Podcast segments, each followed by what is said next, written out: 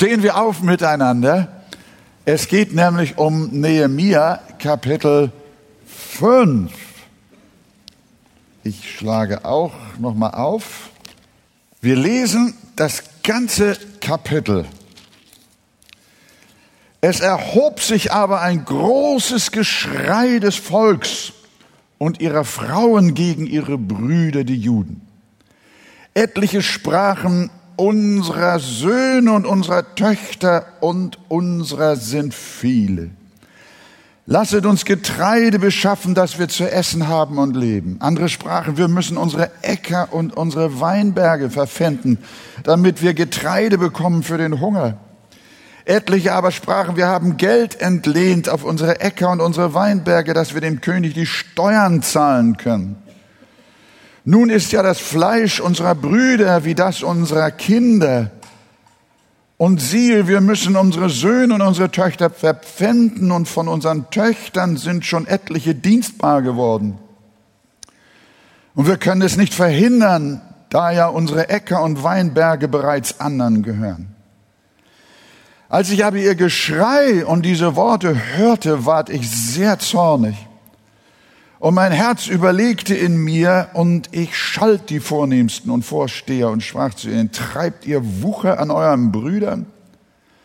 Und ich brachte eine große Gemeinde wieder sie zusammen und sprach zu ihnen, wir haben nach unserem Vermögen unsere Brüder, die Juden, welche an die Heiden verkauft waren, losgekauft.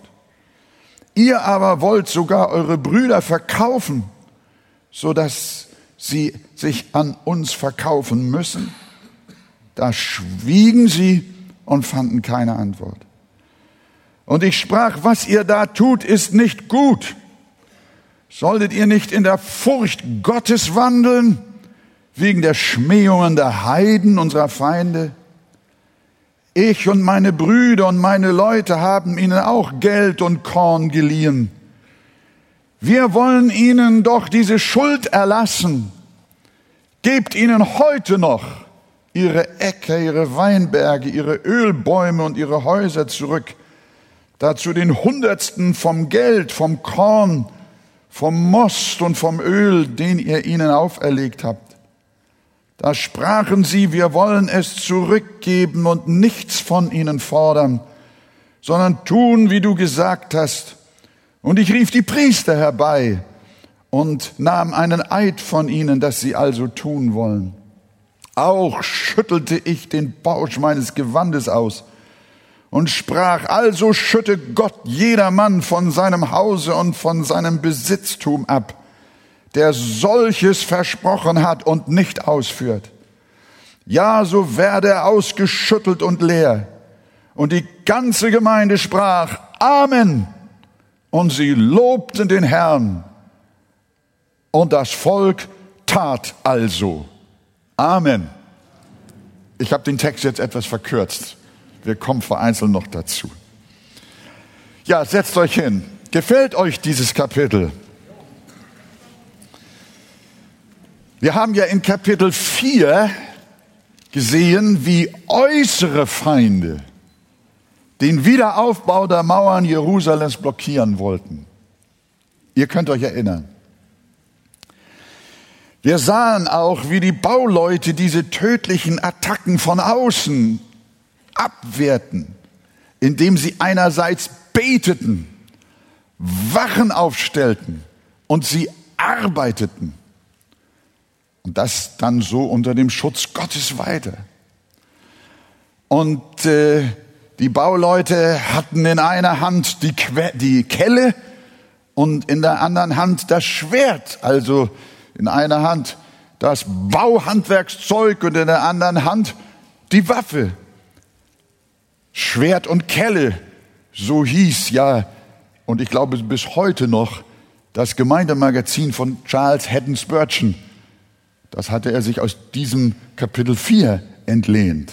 Schwert und Kelle. Kämpfen und bauen. Sie arbeiteten gemeinschaftlich so sehr gegen die Angriffe des Feindes, dass sie, wie es dann zum Schluss von Kapitel 4 heißt, zur Nacht noch nicht einmal ihre Kleider ausgezogen haben, sondern mit der Waffe in der Hand schliefen. So sollten auch wir im geistlichen Sinn gegen die Versuchungen von außen zusammenstehen und gerüstet sein. Und so konnte das Werk weitergehen. Aber während Juda auf diese wunderbare Weise im Kampf gegen die äußeren Feinde Sieg errang und der Bau der Mauer fortgesetzt werden konnte, kam eine andere Gefahr auf. Und die kam von innen. Da, die kam aus ihren eigenen Reihen und war gefährlicher als die Angriffe von den Heiden. Was war passiert? Und wie konnte diese Gefahr gebannt werden? Davon spricht Kapitel 5. Unser Kapitel fängt mit den Worten an, Vers 1, es erhob sich aber ein großes Geschrei des Volkes und ihrer Frauen gegen ihre Brüder, die Juden. Die Gruppe der jüdischen Rückkehrer, die hatte einen schwereren Stand als die Juden, die in Jerusalem und Umgebung seit Generationen gewohnt hatten. Man muss sich das in etwa so vorstellen wie damals nach dem Krieg, als die deutschen Menschen aus den Ostgebieten unseres Landes vertrieben wurden und hier nach Westen kamen. Da gab es auch ganz schwere Spannungen. Die Flüchtlinge waren arm, die Heimkehrer hatten nicht so viel, sie kamen besitzlos, während hier im Westen die Menschen auch Häuser hatten und konnten ihre Grundstücke behalten und so weiter. Und äh, da waren also unterschiedliche soziale Verhältnisse. Man kann sagen, dass die Einheimischen in und um Jerusalem herum einen wirtschaftlichen Vorteil gegenüber den Zugewanderten hatten. Und außerdem gab es unter jüdischen Stammbewohnern Jerusalems auch noch eine Elite, die reich und vornehm war. Von diesen Leuten haben wir schon in Kapitel 3, Vers 5 gehört. Da hat Christian drüber gesprochen. Äh, da heißt es, aber die Vornehmen unter ihnen beugten ihren Nacken nicht zum Dienst für ihren Herrn. Also die, die ärmeren, die einfacheren Leute, die haben gearbeitet. Aber die anderen da oben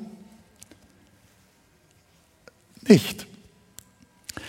Es waren also überwiegend die mittellosen Rückkehrer, die an der Mauer bauten. Und das hinderte sie natürlich daran, zugleich in ihre persönliche, eigene Familie Zukunft zu investieren. Wenn du die Mauer baust, kannst du nicht gleichzeitig dein eigenes Haus bauen, das die anderen schon hatten.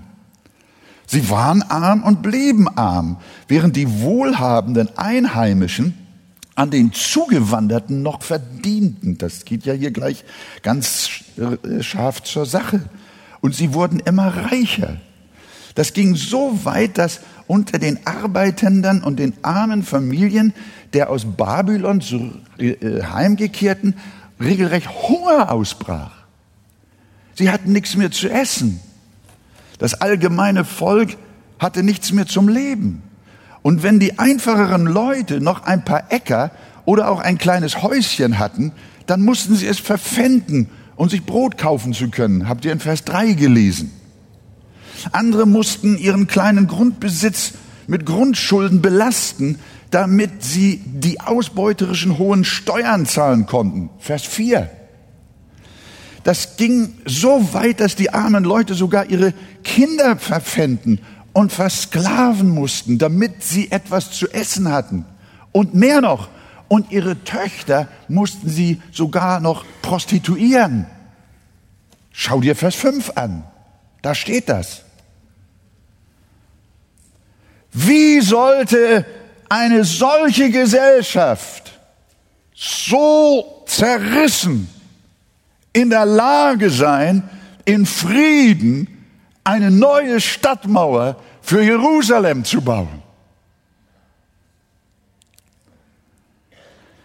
Wir haben es hier, liebe Gemeinde, mit der Jahrtausende alten Schande der sozialen Ungerechtigkeit zu tun,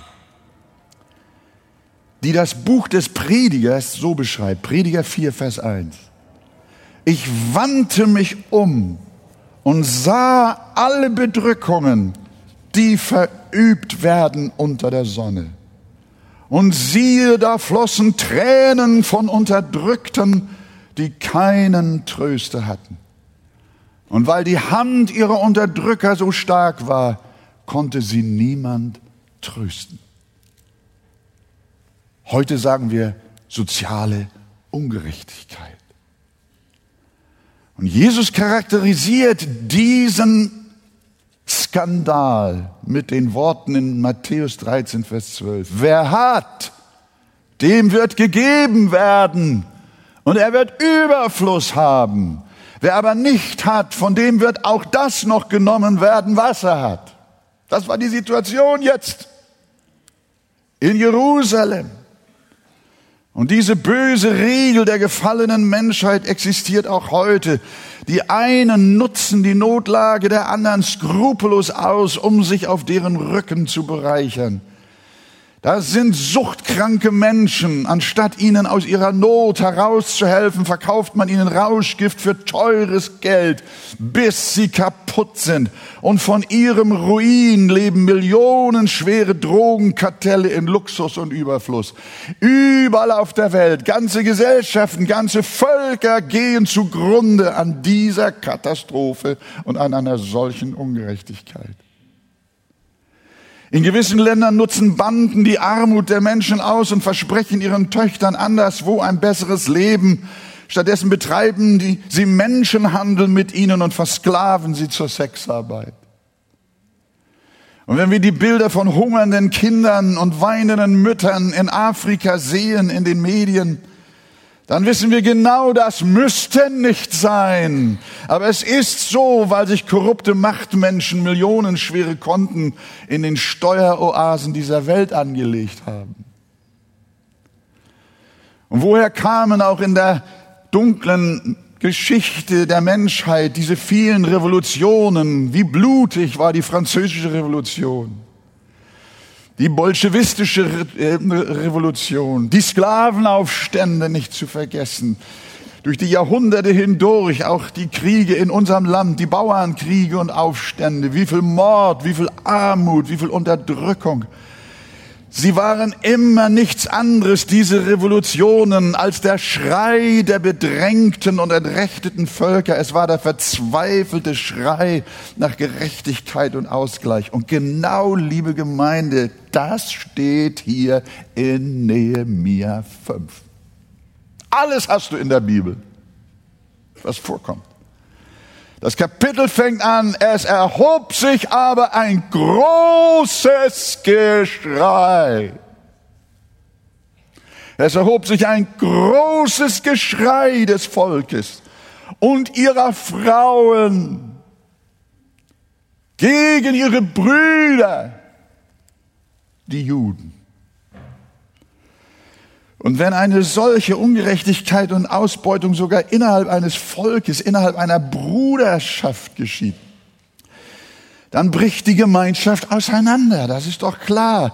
Dann kann es mit dem Mauerbau, mit dem Aufbau einer blühenden Gesellschaft in Jerusalem nicht weitergehen. Das ist übrigens mit einer Gemeinde auch so. Wenn in einer Gemeinde untereinander Ungerechtigkeit herrscht, dann kann kein Friede sein dann kann die Mauer nicht gebaut werden, dann kann das Reich Gottes nicht gebaut werden. Wir sind aufgerufen, alle füreinander einzustehen und nicht gegeneinander zu arbeiten. Nein, es braucht Frieden in einer Gemeinschaft, damit alles in Segen gedeihen kann. Und deshalb, liebe Gemeinde, schauen wir nicht nur auf das damalige Juda oder politisch gesehen auf die Leiden der Völker in vergangenen Zeiten und auch in heutigen Zeiten, sondern schauen wir bitte auch in unser eigenes Umfeld, in unsere eigenen Familien.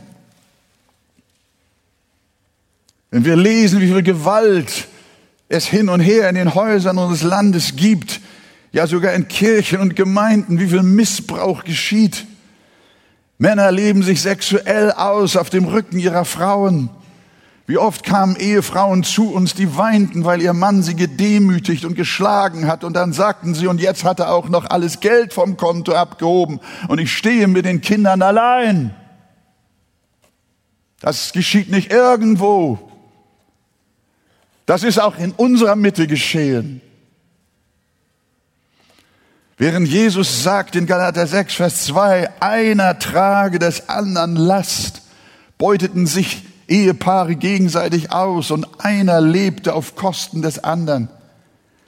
Es ist leicht, sich für Gerechtigkeit in der ganzen Welt einzusetzen, während man eine Ehe nach der anderen verbrennt und einen schmutzigen Rosenkrieg nach dem anderen anzettelt. Wir hören oft nur den politischen Schrei nach Gerechtigkeit. Aber Freunde, da ist auch ein Schrei in unseren Häusern, in unseren Familien, vielleicht auch in deiner Familie wird viel geweint, viel Herzeleid, viel Bedrängung, viel Bedrückung, viel Ungerechtigkeit.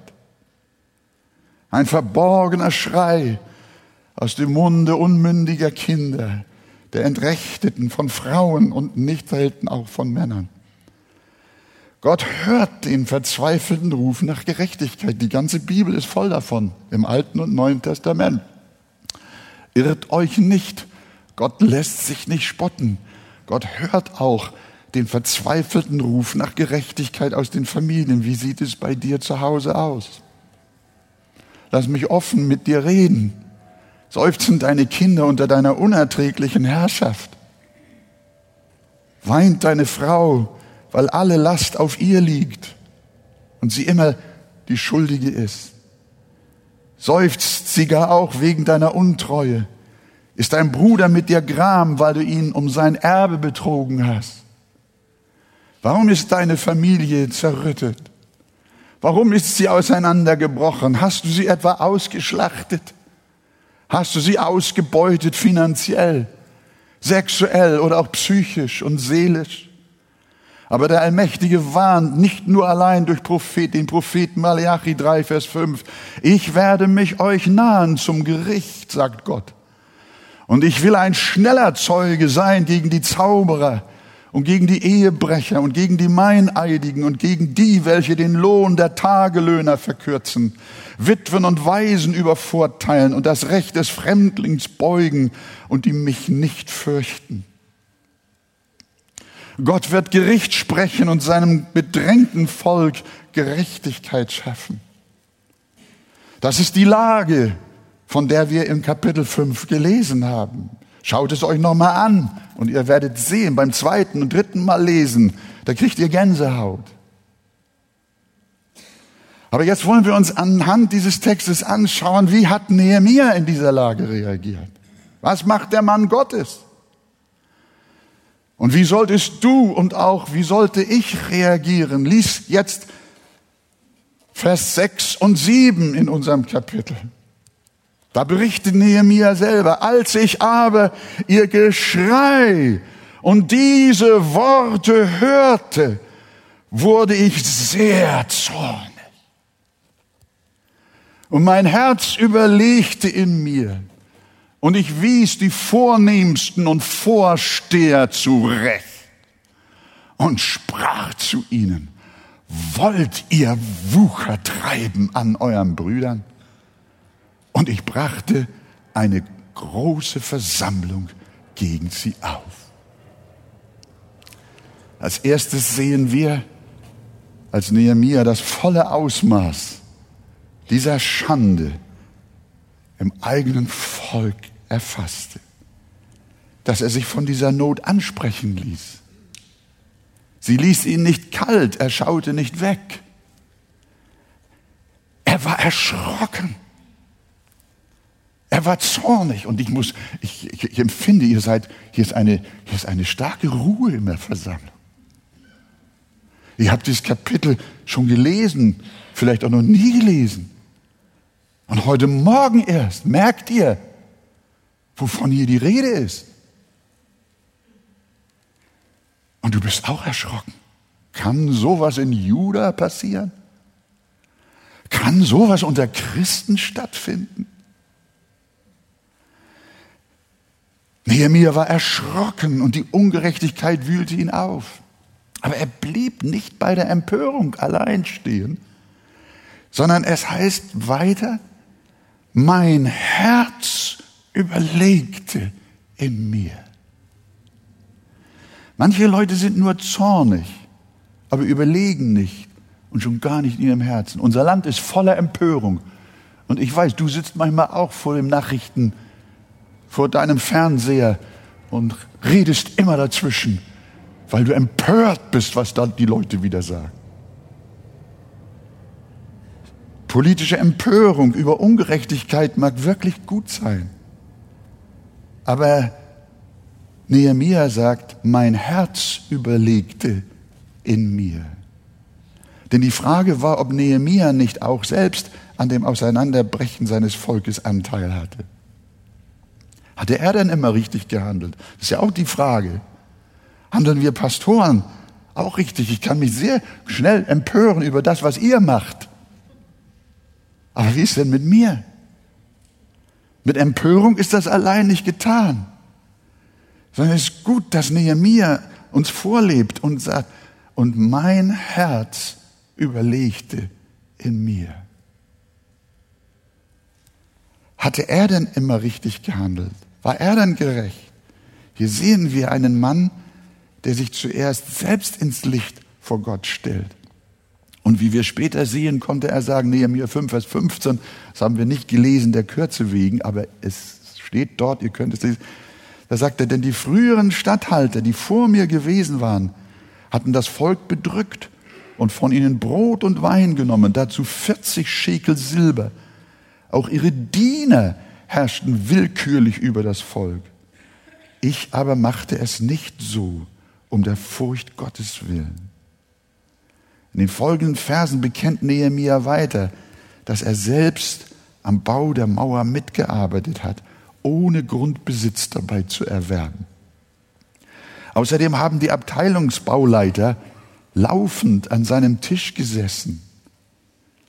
Und er hatte sie auf eigene Kosten bewirtet. Täglich mit einem Ochsen, das könnt ihr gegen Ende von Kapitel 5 selber nachlesen.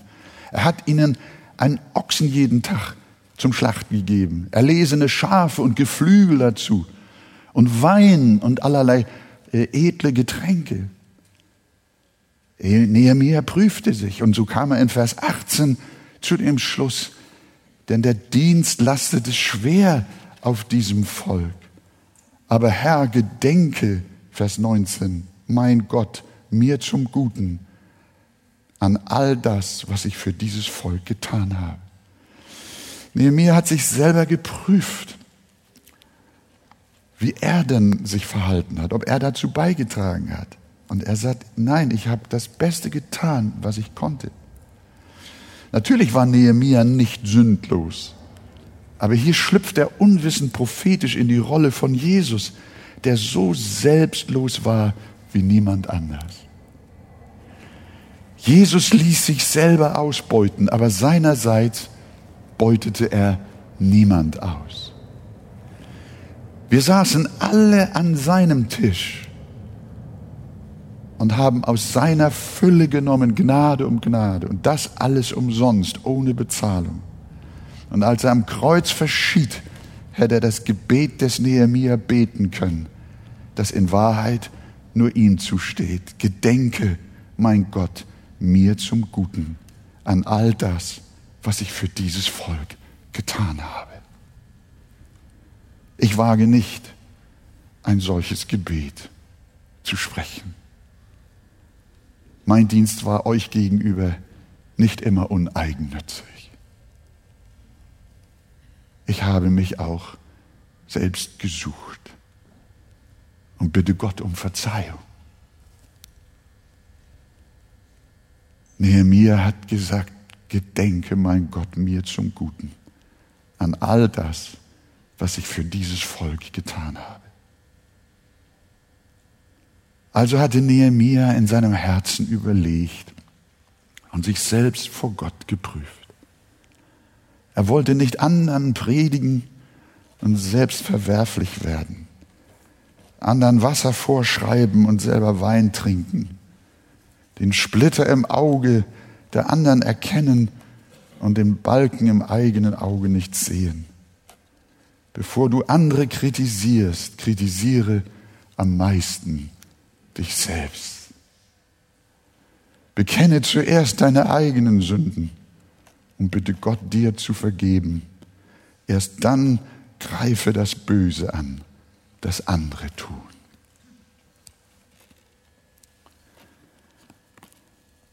Als Nehemiah aber mit der Selbstklärung durch war, dann lesen wir von einer dritten Art seiner Reaktion.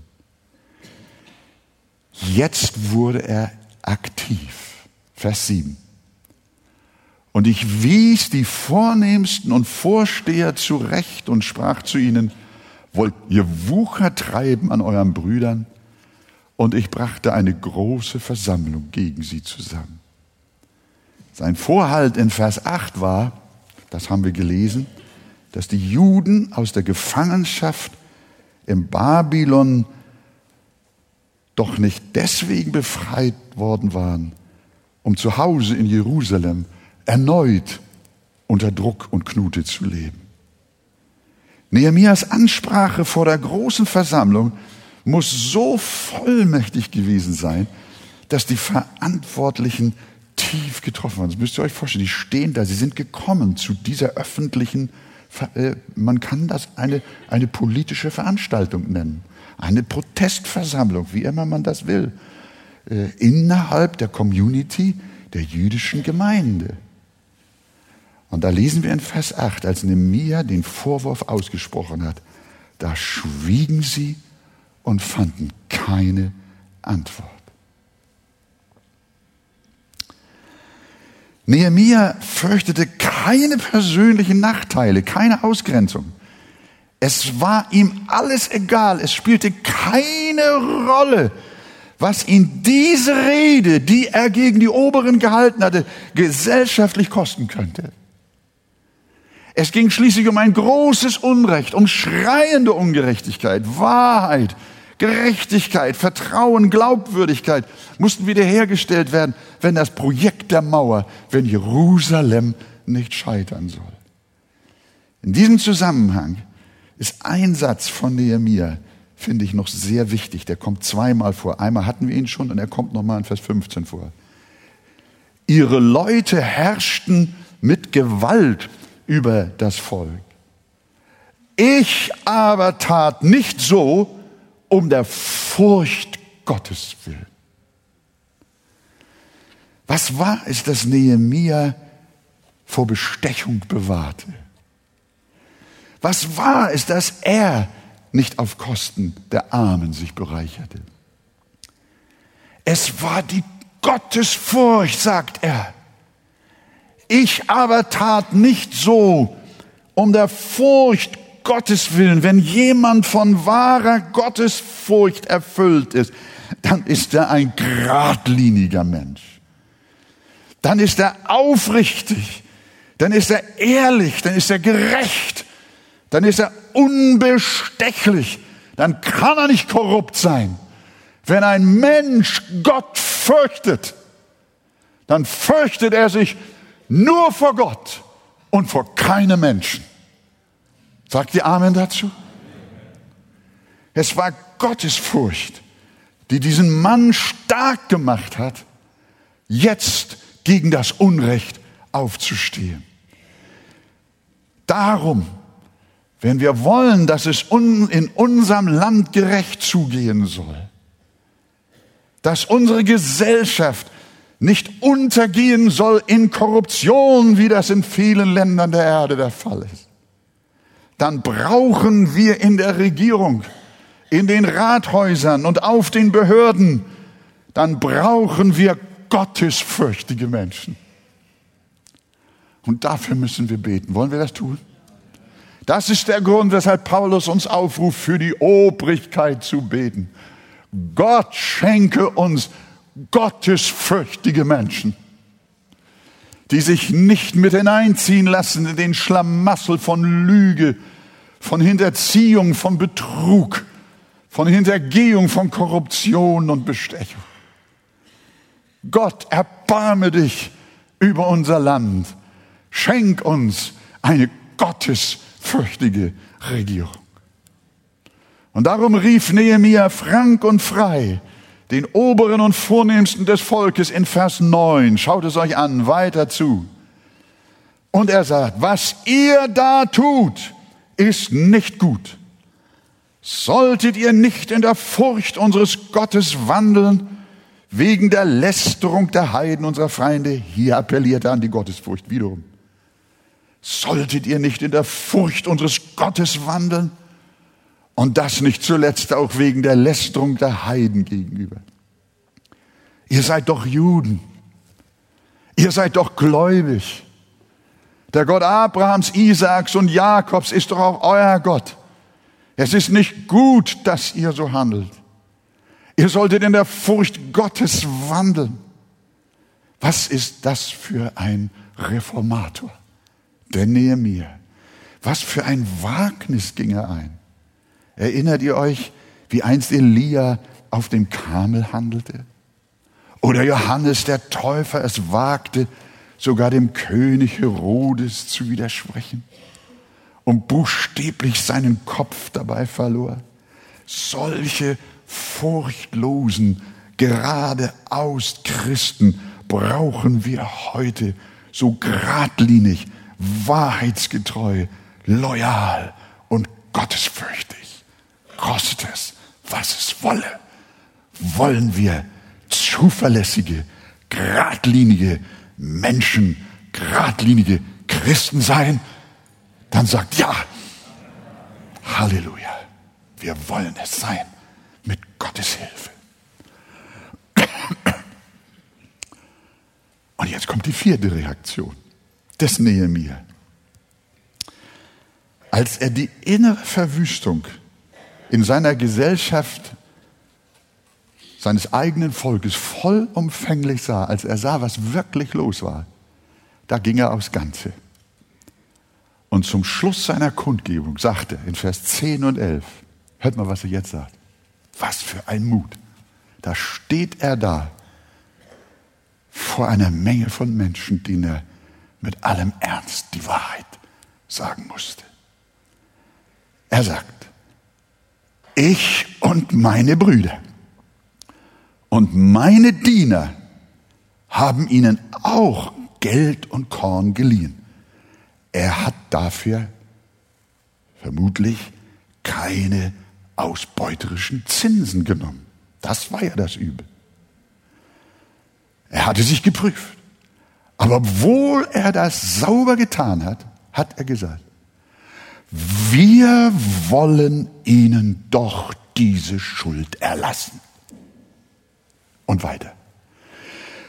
Gebt ihnen heute noch ihre Äcker zurück, ihre Weinberge, ihre Ölbäume, ihre Häuser, dazu den Hundertsten vom Geld, also die ganze Summe, vom Korn, vom Most und vom Öl, den ihr ihnen auferlegt habt.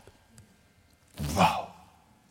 Das heißt, Nehemia verlangt, dass sie alles Unrechtmäßige gut wieder zurückgeben. Dazu auch die Wucherzinsen, die die Menschen versklavten. Und so machte Nehemia nicht nur Worte und große Gesten, sondern stellte die Ausbeuter vor die Entscheidung. Egal, was ihnen das einbringt. Nun sind wir gespannt, wie die Vornehmen und Obersten der Juden reagieren die stehen da jetzt. Und da ist der Nehemiah. Der kommt von Babylon. Der will hier eine Mauer bauen. Der will uns sagen, was wir alles falsch gemacht haben. Haben Sie so reagiert? Am besten nehmen wir ihn fest und sperren ihn ins Gefängnis. Oder wir schicken ihn nach Babylon zurück. Da meckert er nicht so rum. Nein. Sie haben ihn nicht denunziert beim König in Persien und sie haben ihn auch nicht verhaften lassen. Nein, Freunde, Gott hat ein gewaltiges Wunder getan. Denn es heißt in Nehemiah 5, Vers 12 jetzt, da sprachen sie nicht so. Wir wollen es zurückgeben. Nehemiah. Wir wollen es zurückgeben und nichts von ihnen fordern, sondern es so machen, wie du gesagt hast. Sag doch mal Halleluja. Wow. Oh, könnte das auch in Deutschland passieren?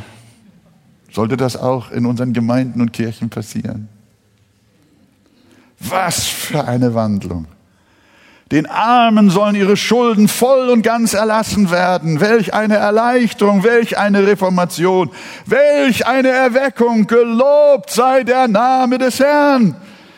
So, jetzt kommen wir aber wieder zu uns. Wäre das nicht auch etwas für deine Familie?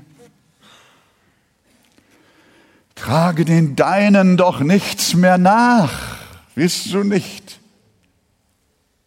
Die Schulden erlassen? Trage nichts mehr nach, deiner Frau, noch deinem Mann, noch deinen Eltern, noch deinen Kindern. Könnte bei dir zu Hause nicht auch so ein großer Erlasstag sein? Ein Tag der Vergebung und der Versöhnung. Wie wäre es in der Gemeinde? Halte deinem Bruder doch niemals mehr die alten Sünden vor. Erlasse ihm um Jesu, ihm um Jesu willen, bedrücke niemanden mehr mit deinen Schuldzuweisungen. Lass ab vom Streit und segne die Gemeinde mit Frieden. Bist du schuldig an der Gemeinde geworden? In welcher Form auch immer. Ich meine nicht nur finanziell. Ich erinnere mich an einen Mann, der kam zu mir und sagte, Pastor, ich habe jahrelang der Gemeinde das nicht gegeben, was Gott gehört, aber ich gebe es dir jetzt in einer Summe. Er hat es zurückgegeben, was er Gott vorenthalten hatte. Und ihr, die ihr noch in Sünden gelebt habt, fern von Gott, die ihr gelogen, betrogen, und unrechtmäßiges Gut an euch gerissen habt, auch ihr handelt wie die Oberen in Jerusalem oder wie, die, wie der Zollbetrüger Zachäus. Könnt ihr euch an ihn erinnern? Als Jesus in sein Haus einzog, da rief er, siehe Herr, was hat er gesagt? Die Hälfte meiner Güter gebe ich den Armen. Und wenn ich jemand betrogen habe, so gebe ich es vierfältig zurück. Der war noch besser als die Juden in Jerusalem der hat viermal zurückgegeben. Und was hat Jesus dann diesem Halsabschneider bis dahin geantwortet? Heute ist diesem Haus Heil widerfahren. Mein Freund, es ist Heil da, wenn du Buße tust, wenn du Wiedergutmachung verübst. Ich weiß nicht, was du in deinem Haus besitzt und hast. Ich weiß auch nicht, mit welchen Worten und welchen Zorn du Menschen belegst und sie belastest mit deinen Schuldzuweisungen. Du weißt selbst, wo das Unrecht in deinem Leben ist. Und dass es Sinn macht, nicht nur wenn du dich bekehrst, sondern auch im Laufe deiner Nachfolge. Gib zurück, was nicht recht ist. Nimm die Worte zurück, die du bitter gesprochen hast. Das größte Fest, das du jemals feiern kannst, ist das Fest der Sündenvergebung, das Fest der großen Versöhnung. Und dafür ist Jesus Christus gekommen und ans Kreuz gegangen. Er hat die Grundlage dafür geschaffen, auf der Umkehr und Neubeginn möglich ist. Diese Juden haben gesagt, wir wollen alles wieder gut machen. Wir wollen kein Unrecht mehr in unserem Leben haben. Heute soll ein Tag der Wiedergutmachung. Heute soll ein Tag des Rechts und der Gerechtigkeit sein. Heute soll ein Tag der Versöhnung. Heute soll ein großer Festtag sein. Denn Jesus Christus hat uns auch alle unsere Sünden vergeben. Sagt ihr Amen? Aber liebe Gemeinde, nur noch kurz zum Schluss. Lasst uns schauen, was jetzt weiter in Jerusalem geschah.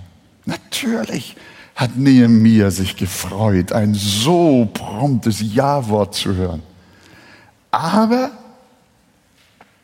aber er wollte den Sack jetzt richtig zubinden, damit es nicht nur Worte bleiben, sondern auch wirklich Taten geschehen.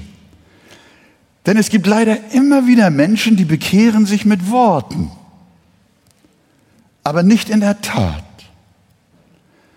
Die fangen an, fromm zu reden, aber nicht fromm zu leben. Und was macht Nehemia? Ich weiß nicht, ob er zweifelte, ob das, was jetzt die Oberen versprochen hatten, äh, nun auch zuverlässig war. Auf jeden Fall möchte er die Sache vertiefen, ihr Ja-Wort verbindlich machen.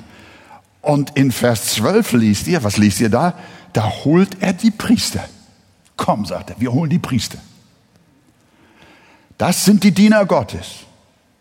Und vor ihnen und vor Gott sagt ihr euer Ja-Wort, damit alles vor Gott geschehe. Und dann nahm er sogar noch einen Eid von den Gläubigen, auch von den Gläubigern, auch in Vers 12, dass sie auch wirklich erlassen wurden. Und weiter berichtet, Vers 13, hör mal, berichtet er, was sagt er da? Und ich schüttelte auch schüttelte ich den Bausch meines Gewandes aus und sprach, so schüttle Gott jedermann von seinem Haus und von seinem Besitztum ab, der dies versprochen hat und nicht ausführt. Ja, so werde er ausgeschüttelt und leer. Äh, Nehemiah macht ein Ritual. Du, der nimmt sein, sein, sein Gewand, aber ich habe jetzt leider nichts da drin, aber nimmt es auf den Kopf und macht so. Das müsst ihr euch vorstellen der zieht sein Gewand aus und schüttet es aus und sagt, Freunde, ihr habt jetzt Ja gesagt. Hier sind die Priester. Ihr habt es vor Gott gesagt. Ihr habt einen Eid abgelegt. Und wenn ihr den brecht, dann soll Gott eure Häuser nehmen, eure Besitztümer, eure Familien und alles, was ihr habt. Er soll es ausschütteln vor euch, dass ihr nichts mehr habt und die Ärmsten dieser Welt seid. Merkt ihr, wie der Nehemia ergriffen war? Was der für einen leidenschaftlichen Kampf gekämpft hat um Gerechtigkeit? Soll ich die Jacke wieder anziehen? Liebe Gemeinde, Siehst du, das kommt davon.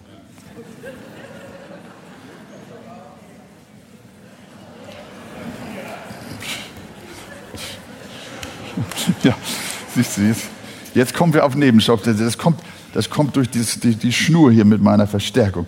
Also ihr Lieben, schnell zurück. Auch schüttelte ich den Bausch meines Gewandes aus und sprach so, schüttle Gott jedermann von seinem Haus und von seinem Besitztum ab, der dies versprochen hat und nicht ausführt. Ja, so werde er ausgeschüttelt und leer. Also Nehemia, er möchte es ihnen klar machen, dass äh, sie ein Rückgabeversprechen vor Gott unter Eid nun abgegeben haben und dass sie es unter keinen Umständen widerrufen sollten, sondern auch so handeln, weil sonst Gott mit ihnen äh, verhandeln wird und ihnen ihr Leben und ihren Besitz ausschütteln wird. Das war radikal. Und jetzt, wie nahmen die Menschen das jetzt auf? Vers 13. Und die ganze Versammlung sprach. Was denn? Habt ihr es? Was sprach die Versammlung? Hallo. Die ganze Versammlung sprach Amen. Wie gewaltig.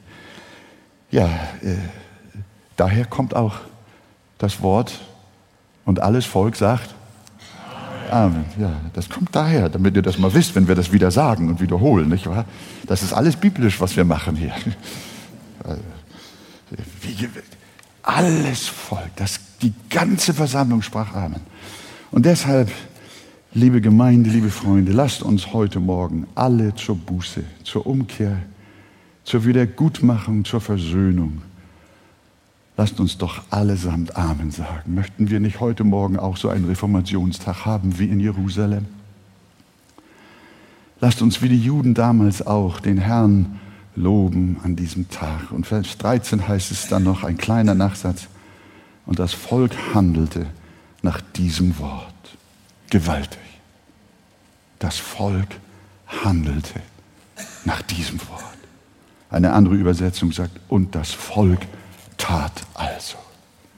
Liebe Freunde, Brüder und Schwestern, bitte handeln wir doch auch nach unserem eigenen Wort, nach dem, was wir gesagt haben. Lasst uns tun, was wir versprochen haben. Wenn du jetzt in deinem Herzen dir vorgenommen hast, Dinge in deinem Leben zu Hause, auf der Arbeit, in der Gemeinde, in der Beziehung zu Menschen, wenn du spürst, ich muss zurückgeben, ich muss bereinigen, ich muss bekennen, ich muss wahrhaftig werden, ehrlich vor Gott, sonst kann das mit meiner Familie nichts werden. Dann wird der Herr auch zu dir wie zu Zachäus sagen, diesem Tag, diesem Haus ist großes Heil widerfahren. Dieser Tag der Umkehr, dieser Tag der Versöhnung in Juda war ein Befreiungsschlag für das ganze Volk. Die Juden wurden wieder eins. Einerlei, ob sie Einheimische waren oder Heimkehrer aus Babylon, ob sie wohlhabend, bedürftig, gebildet oder ungebildet waren, sie hatten einander vergeben. Sie hatten einander erlassen. Sie standen wieder füreinander ein und keiner musste Mangel leiden. Und liebe Gemeinde, da war auch der Feind von innen besiegt. Und der Bau der Mauer konnte weitergehen. Jerusalem konnte erblühen und das Reich Gottes gebaut werden. Willst auch du um Jesu willen der Versöhnung dienen? Willst du um Verzeihung bitten und selbst auch verzeihen? Du wirst sehen, wie es vorangeht in deinem Leben wie du selbst und deine Familie wieder blüht.